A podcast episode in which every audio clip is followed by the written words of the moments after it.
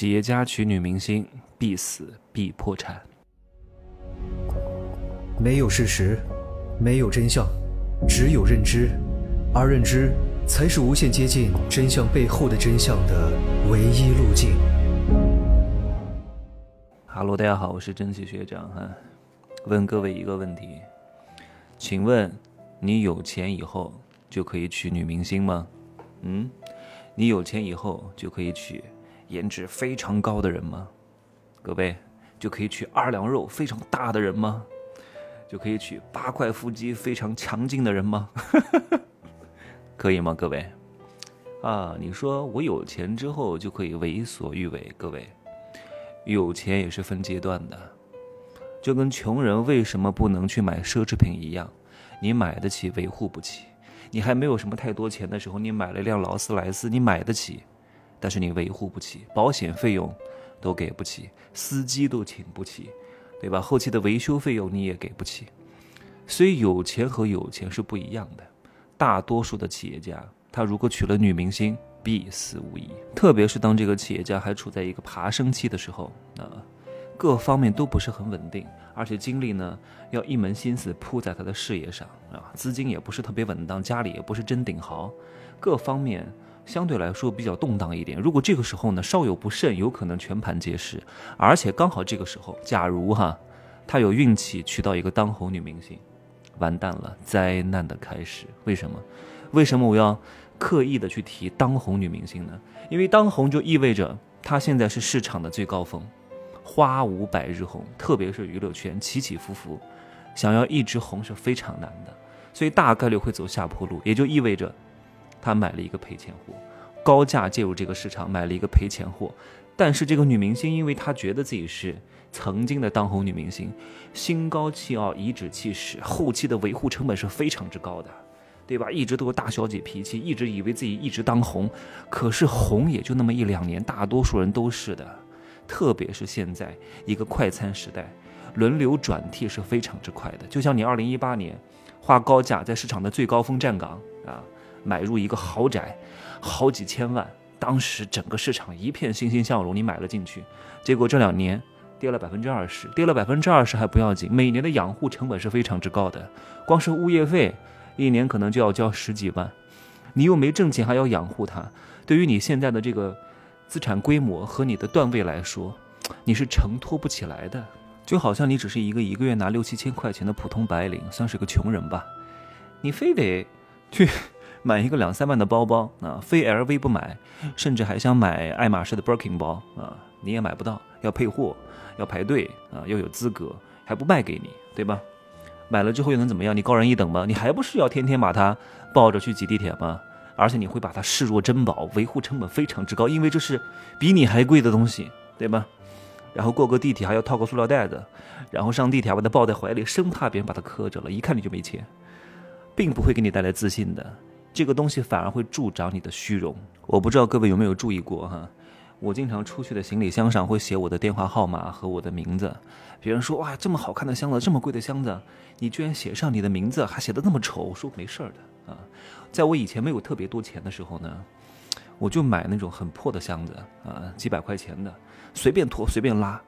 我说我何必要买个那么好的箱子呢？我那个时候如果买个什么 Rimowa 的箱子，我看很多人啊装逼啊，买个什么自己没什么钱，一个月就拿个四五千块钱买个什么八九千块钱的箱子，哇，到哪去旅游都得带着那个箱子又重，然后呢还要套一个袋子把它给它套住。然后到哪去都小心翼翼的。我说你累不累？你出差上下地铁上飞机，就已经很辛苦了，你还要保护一个箱子，说明这个箱子对你来说很重要。我就很实在，我说我那个时候不会买这个箱子的。第一，这个箱子有点重，至少五公斤，对吧？我的东西比较多，经常那个时候坐经济舱会超重，那只能带二十公斤，对吧？所以我就会保护这个箱子，因为它很贵，搞得我就很累。我就买个便宜的箱子，坏了就扔掉。那现在呢，我也会买一些比较好的箱子，但是我依然不不把它当成宝，我依然会在上面用我的那个油性笔写上非常丑的字儿，因为我写的字儿非常丑，无所谓的。箱子是拿来给我用的，我就随便拖，随便随便摔，对吧？什么航空公司的工作人员摔坏了也无所谓的，因为我不把这个东西当回事儿，它只是我的一个消费品而已，因为它不是我的，我要怎么攒好几个月的工资才能买得起的。坏了就坏了呗。这样的话，我对它就不会有稀缺感啊，你就不会太当回事儿。多累啊，保护一个破箱子，到底是我为箱子服务，还是箱子为我服务？是不是？而奢侈品就像女明星一样，你买到的时候是市场最高价，你想二手把它卖出去的时候，通常是很难卖到很高的价格的。很多奢侈品的珠宝买来一百万，二手的时候三十万撑死了，很难卖出高价的，因为很多都是品牌溢价。虽然它是真金，虽然它是真钻，但是也卖不了多少钱。当你的钱不是特别多的时候，没有必要去买这些东西啊。买个奢侈品，你买个一万的包，我觉得至少你一个月。赚个五万块钱吧，你买一个无所谓了，就当买菜的篮子用一用就好了啊。但是有一种情况呢，是可以娶当红女明星的，就是你真的是顶豪家族，唐王家族、船王家族、赌王家族，对吧？李嘉诚家族，那真的是顶豪啊，各种女明星随便挑，你当不当红无所谓了。我对你的名气、资源、你的钱，在我这里我完全不 care 哈，你有你没你无所谓，我就是看中你的声誉价值啊。你稍微听话一点，我就要你；不听话就给我滚蛋，那没问题啊。因为这个时候，当红女明星在这种顶豪家族跟前算不了什么东西的。各位，你不要觉得好像明星很挣钱，就算是一线明星，他和真正的企业家相比，他赚的也是少很多的啊。那或者呢，你也可以娶一个十八线的女明星啊，而且这个时候你是处在一个事业的末期。譬如说王石，王石当时娶了这个田朴珺，田朴珺也是万通集团的董事长冯冯仑。给这个王石介绍的，王石那个时候处在事业的末期，事业的结构呢已经相对来说比较完善，努不努力已经不重要了，因为资产就在那儿，再努力也就这个样的了。而那个时候呢，田小姐只是一个十八线的女明星，颜值嘛，这个东西见仁见智啊。一线女明星不见得长得多漂亮的，只不过是被捧了啊。如果你捧个十八线的女明星，让十八线的也变成一线，其实相差不大的。一线不见得好看，十八线的也不见得丑。那很多会所里面的嫩模也非常好看的，真的是不输女明星的啊。所以田小姐对当时的王石来讲，就是属于经济实惠、好吃不贵啊，完全不是一个奢侈品啊，非常好用，性价比非常高。然后呢，王石对田朴珺的帮助，也只不过是王石当时溢出的人脉啊，顺便帮一下而已，不会花他太多的精力。这个时候是比较匹配的。那对待普通人有什么借鉴意义呢？各位也是很难娶到女明星的哈，除非你有点钱，还是可以娶到一个落魄的凤凰的。那对待普通人之间呢？我知道大多数人都看颜值，长得要好看，二两肉要大，八块腹肌，对吧？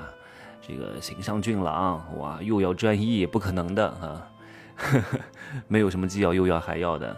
如果这个人只有颜值，那不能要，玩玩就行，你可以换很多人玩，因为这个东西。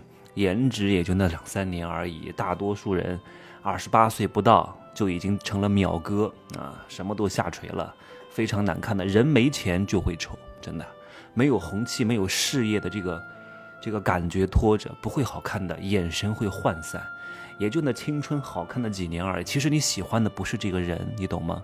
是青春，而青春的人每年都有非常非常多的，你何必单恋一枝花呢？他一定要有一些别的价值。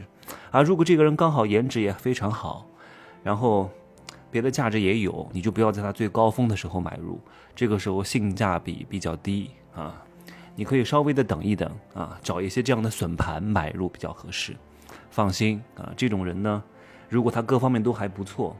也不大好转手的啊，因为它要价很高，市场普遍就是有价无市，也很难卖得出去。然后等他年纪稍微大一点，或者各方面都下调一点的时候，你就赶紧扑入啊，主动追求把它搞定。这个时候啊，叫算盘，好吧？今儿呢就说这么多，祝各位幸福发财啊！